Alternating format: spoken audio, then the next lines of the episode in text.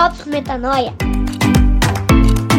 Testemunhando mais uma vitória da fé sobre o medo. Fala galera, Rodrigo Maciel por aqui em mais um Drops Metanoia, mais uma quinta-feira com você. Aqui é o 29 episódio. Caramba, a gente está quase chegando ao 30, sempre combatendo uma mentira, um pensamento tóxico que vem à nossa mente e que pode fabricar uma fortaleza difícil de romper mas que, como Paulo falou ali na segunda carta dele aos Coríntios, no capítulo 10, 4 e 5, a gente tem armas poderosas em Deus para destruir essas fortalezas de, de pensamentos que formam-se na nossa mente e a gente destruí-las, né, com todos os argumentos que se levantam contra esse conhecimento de Deus e tornando cada dia mais os nossos pensamentos obedientes a Cristo. É isso que a gente faz por aqui a gente substitui uma mentira pela verdade de Cristo, a pessoa de Jesus ou aquilo que foi dito nas Escrituras de acordo com a visão de Jesus sobre as coisas. Então é isso que a gente vem fazer aqui. Hoje não é diferente, a gente vai falar sobre um pensamento muito tóxico que ronda muitos de nós e é pouco falado por aí, que é o seguinte: eu sou uma fraude. Será? Cara, quantas pessoas me procuram dizendo isso? Só essa semana eu fui procurado por quatro pessoas diferentes e essas pessoas, no meio do seu discurso, colocaram isso, dizendo que elas se sentem uma fraude. Eu já fui procurado por psicólogos, por médicos, por jogadores de futebol, por cantores, empresários, esposas, mães, pais. Cara, esse pensamento é mais comum do que parece e é bem provável que você já tenha pensado isso em algum momento. E antes da gente entrar nos drops propriamente ditos, eu quero é, trazer para você a lembrança do que é, do que significa a palavra fraude. Se você procurar ali no dicionário, entre outras palavras, você vai encontrar ali um ato ardiloso, enganoso, de má fé, que visa lesar ou ludibriar alguém, uma mentira, né? Algum tipo de mentira, uma variação do que é a mentira.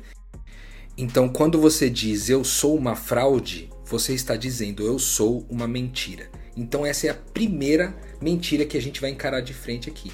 Você não é uma mentira, você é verdade. Isso é a sua identidade, isso é a sua essência. Nossa, Rodrigo, mas como assim que eu sou verdade na essência? Está lá em Tiago, no capítulo 1, versículos 17 e 18, que vai dizer que nós fomos gerados pela palavra da verdade. Ou seja, se a nossa semente foi de verdade, toda a nossa árvore e os nossos frutos também serão de verdade. Então você não é mentira, você é verdade porque você foi semeado pela essa palavra. E mais, a Bíblia diz que essa palavra que nos gerou, essa palavra da verdade, ela é viva e eficaz. E ela nos regenerou de uma semente que não é corruptível, uma semente então incorruptível. Além disso, em Colossenses 1:27, ainda dentro dessa mesma perspectiva, fala que Cristo é em nós, e isso é o grande mistério revelado da humanidade, que Cristo ele é em nós, ou seja, nós somos um com Ele, Ele é quem nós somos, nós somos quem Ele é, tá tudo misturado, nós somos um com Ele, com Deus.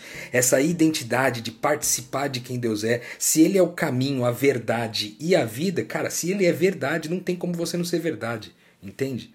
Então não caia nessa mentira, eu sou uma fraude. Você não pode dizer isso, pensar essas coisas, sem antes considerar o que as Escrituras e a pessoa de Jesus diz a respeito disso para você. Você é a verdade. Gostou desse Drops? Então segura esse próximo aqui agora. Ó. Trabalhe pelo que é bom e não pelo que é perfeito. Por que, que eu posso afirmar isso para você? Para você não se dedicar ao perfeccionismo, a tentar fazer coisas para que elas fiquem cada vez mais sem defeitos, mais perfeitas. Porque Deus não fez isso. Se o que a gente acabou de falar agora, que a gente foi semeado dessa semente divina, que foi essa semente, a mesma palavra que deu a ordem ao óvulo de Maria para gerar Cristo, é aquela que deu a ordem para gerar um ser divino dentro de você e você creu essa mesma palavra gerou uma identidade em você, e dentre várias coisas que Deus é, uma delas é que Deus não trabalha para que as coisas sejam perfeitas. E como é que eu sei disso? Cara, se você vê lá no relato de Gênesis, que conta o relato da criação ali, em vários momentos onde Deus vai criando as coisas, no final ele diz assim: E viu Deus que aquilo era bom. Cara, Deus terminou o trabalho e viu que é bom e não viu que é perfeito. Ele viu que era bom porque ele viu que havia bondade. Ele não criou alguma coisa para que o ego dele fosse satisfeito. Ele não criou alguma coisa para que de alguma forma ele criasse algum tipo de satisfação e de prazer nele mesmo. Não, quando ele criou uma coisa, ele disse assim: Isso aqui pode servir à humanidade. Isso aqui pode se tornar alguma coisa bom uns para os outros. A natureza vai servir uma à outra. Tudo que eu estou criando aqui, os bichos, o, a, a, as verduras, os legumes, os astros, os animais, tudo isso vai ser ser para servir, vai ser para ser bom. E aí talvez você ache que eu estou exagerando e diga assim: "É, mas ali tem um texto na Bíblia ali em Mateus 5:48 que diz: "Sejam vocês perfeitos como perfeito é o Pai de vocês está nos céus". Beleza. Só quando você pega essa palavra perfeitos aí desse texto de Mateus e vai ver no original grego, você vai encontrar a palavra teleios, que significa completo, maduro, integral, íntegro. Tá falando de completude, não está falando de sem defeitos, entende? A gente aprendeu muito que o que é perfeito é aquilo que não tem defeitos. Só que o que é perfeito para Deus é aquilo que é completo. E sabe de um outro detalhe? Quando a Bíblia usa a palavra perfeito no sentido sem defeitos, é lá em Ezequiel no capítulo 28, versículo 15, que ela usa o termo tamirim, eu não sei se é assim se pronuncia, mas é tamirim. Essa palavra em hebraico significa um perfeito, talvez sem defeitos, um completo no sentido de ausência de erros. E quando esse texto aí de Ezequiel está falando isso, ele está falando se referindo a Satanás. então, se você está buscando ser perfeito, cara, tu está no caminho de ser como Satanás, que busca ser, ser alguém que não tem defeito e não como Deus que busca tudo o que faz ser para bondade, para amar mais e melhor. É isso que a gente fala e repete aqui no podcast. Eu não vou cansar de falar isso aqui. Então, cara, se você está buscando perfeccionismo, em nome de Jesus, derruba isso aí, velho. Porque isso aí é Satanás que tentou fazer esse negócio. Foi Satanás que tentou se apresentar como alguém sem defeitos. Deus está buscando a bondade dia e noite, está buscando o que é bom. Então não trabalhe pelo que é perfeito, mas trabalhe pelo que é bom. Se você é um psicólogo, não tente ser um psicólogo perfeito. Busca ser o psicólogo bom, um bom psicólogo, um psicólogo que atua com bondade.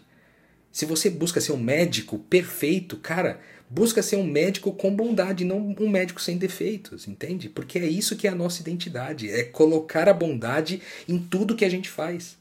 E para isso você não precisa de um super conhecimento, um super entendimento, uma enciclopédia ambulante. Você não precisa dominar as artes, as técnicas, as práticas de todas as coisas. Você só precisa ter um espírito de gerar bondade nas pessoas. E esse espírito está em você por causa dessa semente que te semeou aí da bondade que a gente leu agora há pouco.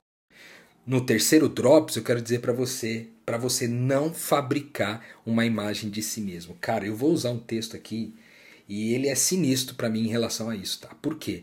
Porque as pessoas em geral usam esse texto para falar de uma outra coisa. Nesse texto que está em Êxodo, no capítulo 20, versículo 4, que é ali parte dos dez mandamentos de Deus, ali está escrito assim: Não farás para ti imagem de escultura, nem alguma semelhança do que há em cima nos céus, nem debaixo da terra, nem nas águas debaixo da terra. Cara, sempre usaram esse texto e também está certo sobre é, fabricar imagens de escultura para tentar cultuar essas imagens. Né? Porém, o mundo evoluiu em vários sentidos. Muita gente já não adora mais imagens de esculturas, só que a gente conseguiu evoluir né, o nível de idolatria da nossa vida, que foi basicamente começar a fazer imagem de nós mesmos não mais uma imagem esculpida em madeira ou em pedra ou em coisas do tipo, em ouro, mas uma imagem esculpida de uma aparência. Então aqui o texto está dizendo, cara, não fabrique uma imagem para ti mesmo. Não faça uma imagem de ti. Sabe por quê? Porque você foi criado à imagem e semelhança de Deus. É isso que diz lá em Gênesis. Você já tem uma imagem segundo uma semelhança. A imagem que você tem é a imagem que Deus te deu. Você não precisa criar uma outra. Porque criar uma nova imagem é já passar a adorá-la. Entende? Quando você começa a fabricar uma imagem de si mesmo, você precisa sustentar aquilo e você está disposto a abrir mão de qualquer coisa para manter aquela imagem de pé. Então é por isso que Deus pede para que a gente não fabrique essas imagens, para que a gente não se escravize a elas, entende? Então não faça uma imagem de si mesmo aos outros. Não faça a imagem do médico perfeito, não faça a imagem do psicólogo perfeito. Não faça a imagem da mãe perfeita, do, do, da esposa perfeita, do, do marido perfeito, do pai, da mãe. Enfim, não fabrique uma imagem de perfeição para as pessoas. Esteja disposto a sempre ser vulnerável, mostrar que você tem defeitos, tem erros e que não há problema nisso em relação àquilo que você faz como profissão ou como essência. E por que não há problema nisso? Porque você não está focado em fazer as coisas sem defeitos, mas você está focado em fazer as coisas com bondade. E o último drops de hoje para essa mentira é: nós não curamos a nós mesmos. Cara, isso aqui é o seguinte. Em outras palavras, é aquele ditado em casa de ferreiro espeta de pau, sabe? Às vezes você é um bom psicólogo, mas você não dá conta de resolver seus próprios problemas. Você é um bom médico, mas você tem vários problemas de saúde. Você é, quer ser uma, uma. Quer exigir muito da sua mãe, mas você não é uma boa mãe em casa. Você quer exigir muito do seu marido, mas você também não é uma boa esposa. Ou você está querendo exigir muito da sua esposa, você não é um bom marido, sabe? Essas coisas, essas incoerências, né? É, que às vezes a gente encontra em nós, isso fabrica muito desse negócio de que nós somos uma fraude. Porque a gente está ali servindo o mundo com várias coisas, mas quando a gente olha para dentro de nós, para dentro da nossa casa, a gente não dá conta de fazer isso, cara. E aí, lá em Lucas 4, 23 a 24, Jesus fala isso. Jesus faz uma confrontação ali, uma conversa que eles estão tendo.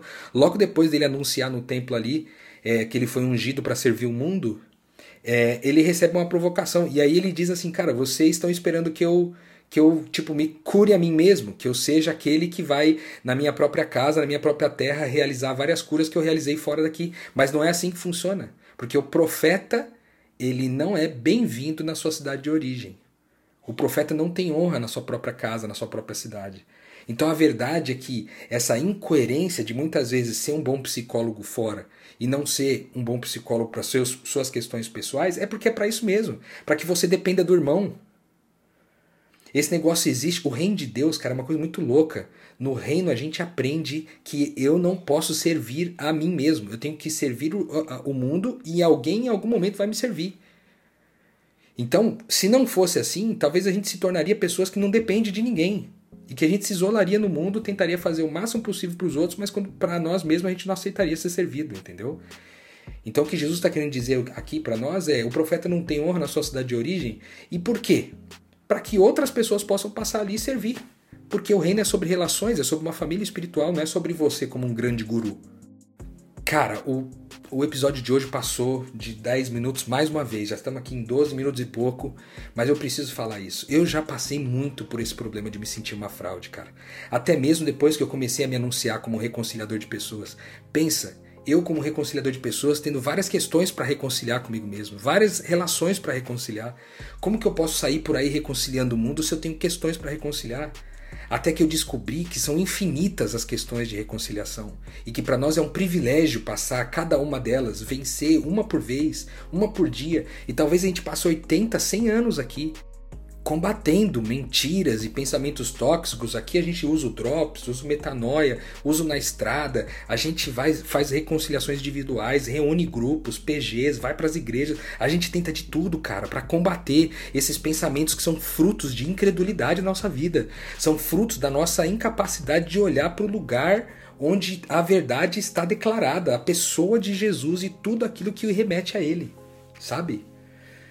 Então, eu já me senti assim, cara. Eu já me senti uma fraude. E esses drops me ajudaram muito a vencer isso. Eu hoje vivo na consciência, na, na, na, convicção de que eu sou um pequeno Cristo e por conta disso eu sou a verdade. Eu não trabalho pelo que é perfeito, mas trabalho pelo que é bom, pela bondade, para que a bondade seja emanada através de mim, não a perfeição.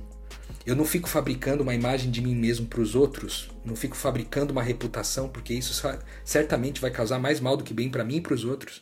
E eu também não, não tenho essa expectativa de que eu seja perfeito nas reconciliações da minha própria vida. Afinal de contas, se eu fosse assim mesmo, eu não ia precisar da ajuda de ninguém. E muitas pessoas já me ajudaram em processo de reconciliação, pessoas essas que eu sou grato até hoje, e reconheci que a missão não pode ser feita sozinho, mas ela depende uns dos outros para ser feita. A gente faz a missão em família, a gente vive a missão de Deus em família, e não é diferente para nenhum de nós nesse sentido. Então, onde quer que você esteja, você é um médico, um psicólogo, um profissional em qualquer área aí, cara, eu quero dizer para você em nome de Jesus, velho.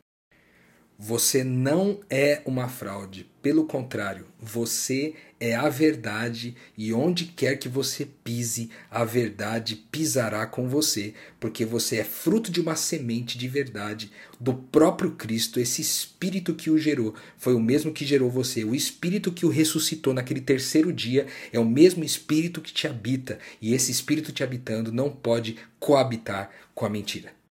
Então, chupa essa, Satanás, mais uma vitória da fé sobre o medo.